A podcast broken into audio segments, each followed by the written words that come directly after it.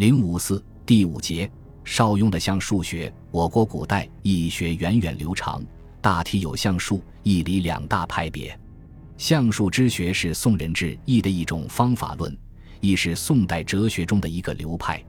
纵观宋代象数派逻辑演变的轨迹和趋势，可以概括为：陈抟开创，刘牧首倡，邵雍奠定规模，朱桢独树一帜，元定、蔡氏父子有所建树，使象数之学形成一套完整理论体系，不仅成为我国易学发展史上的一个主要派别，也是中国哲学中的一个流派，对而后我国哲学的发展具有一定影响。同汉易象数之学相比。除继承以象数解义的学风之外，宋以象数之学又出现了新的特点：一是继承道教的学风，提出各种图式解说，意义学原理，以图式代替文字；二是摒弃了传统儒学的阴阳在意学说和天人感应的神学迷信，使相数之学进一步哲理化；三是随着宋代理学的发展，南宋有的理学家对相数之学很感兴趣，对他颇有研究。在理论上也有新的发展，成为相数学派的代表人物。这样一来，宋义中相数之学的原理不仅纳入理学的范围，进一步高度哲理化，而且成为重要流派之一，标志着我国古代哲学的发展又被推向了一个新的水平。本节简要阐述邵雍的象数之学。邵雍，字尧夫，河南共城人，死后赐号康节。是北宋中期一位重要思想家，也是宋代理学中的象数之学的代表人物。因为他三十岁以前曾在河南共城居苏门百元之上读书学习，所以后人称他的学派为百元学派。邵雍哲学体系是以易学为核心建立起来的。邵雍的哲学思想主要是他的所谓先天学。先天学来源于先天图。邵雍说。盖先天之学，本乎伏羲而备于文王，就是说，他的先天学是来自伏羲和文王。邵雍认为，以乾坤坎离为四正卦的图式是伏羲所画，所以其图式为先天图，其学称为先天学；而汉译中以坎离震兑为四正卦的图式乃文王之意，是伏羲的推演，所以叫做后天之学。邵雍对这两种图式都有解说。但有推崇前者，邵雍对其先天图与天地万物的关系是这样阐发的：先天图，心法也。图虽无文，无终日言而未尝离乎世。盖天地万物之理尽在其中。又说：先天学，心法也。故图皆从中起，万化万事生于心也。这就是说，先天图包含了天地万物之理。先天图是一种心法，所以天地万物及其理也都是由心所创造的。先天之学以心为本，没有心就无所谓万事万物。邵雍哲学的性质由此可见。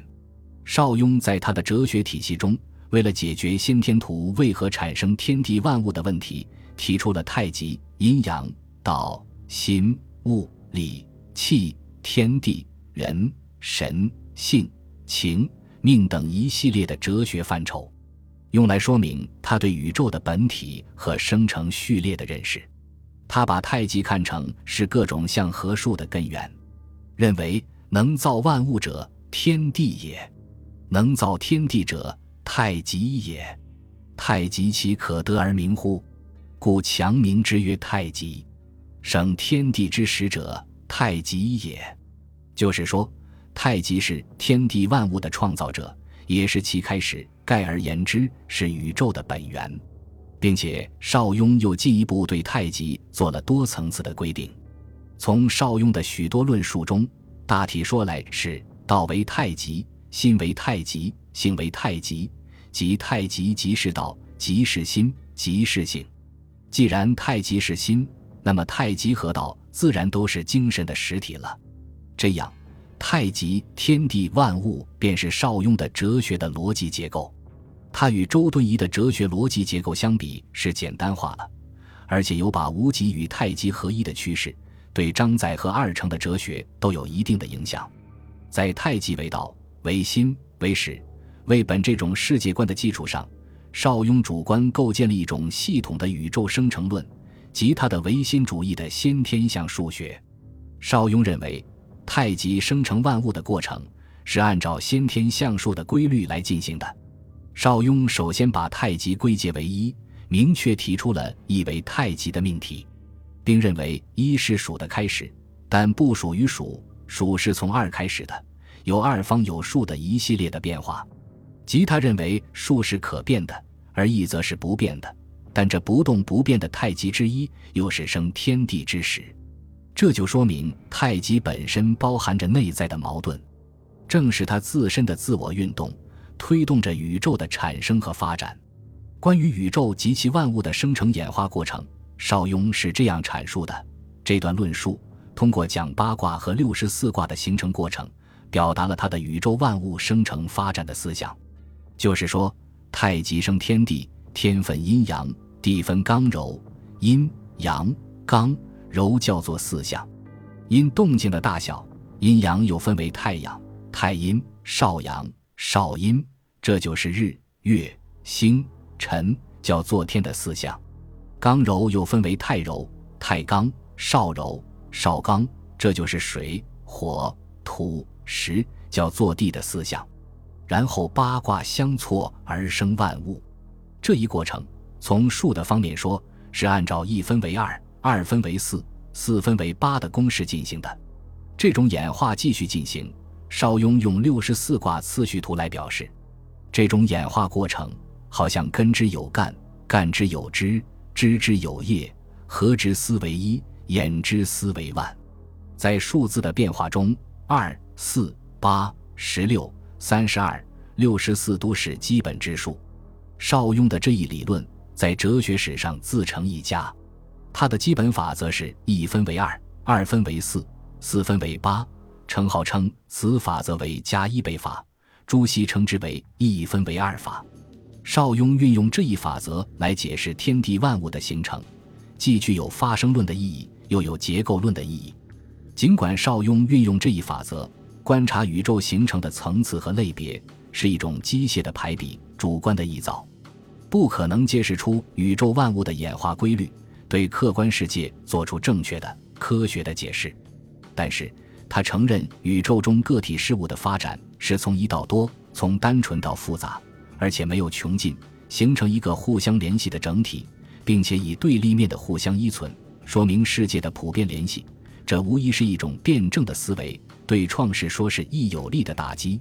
同时，由于邵雍把宇宙间极其复杂的矛盾结构。仅仅归结为简单的等比级数的世界模式，所以这一思想又是简单的、贫乏的。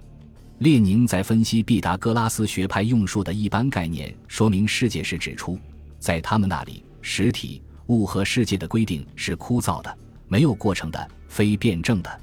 和毕达哥拉斯一样，在邵雍的哲学体系里，世界也只是神秘的数量的变化，是枯燥的，连同它的不变的一和太极。整个思想体系和框架又表现出非辩证的形而上学性质。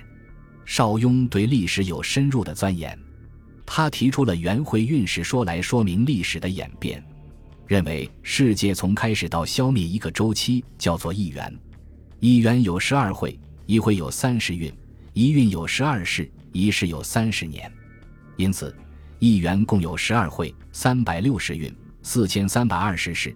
十二万九千六百年，这种元会运势的比例进位，实际上是年月日时的比例的放大。邵雍认为，经过一个元之元，也就是一个周期，整个天地就要发生一次大的变动，周而复始，循环无穷。他根据这种元会运势的机械安排，再加干支、五行、卦气相配合。来推演世界历史治乱兴衰的命运，并且还认为，在一元之内的历史变化中，又有许多小的循环。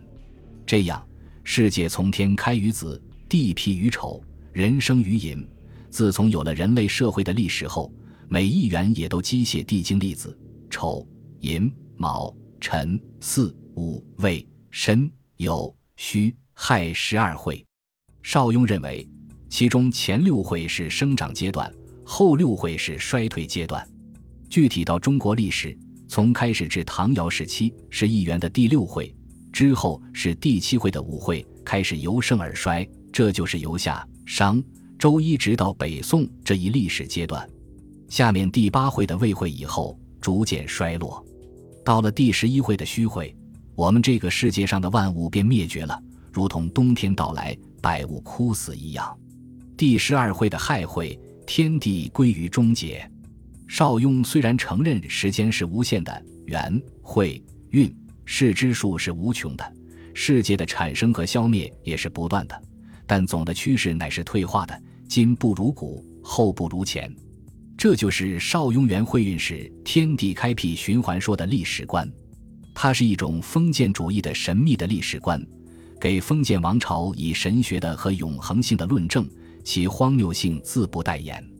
这种历史观在南宋朱熹那里得到了进一步的发挥，但受到了叶氏及明末清初王夫之的严肃批判。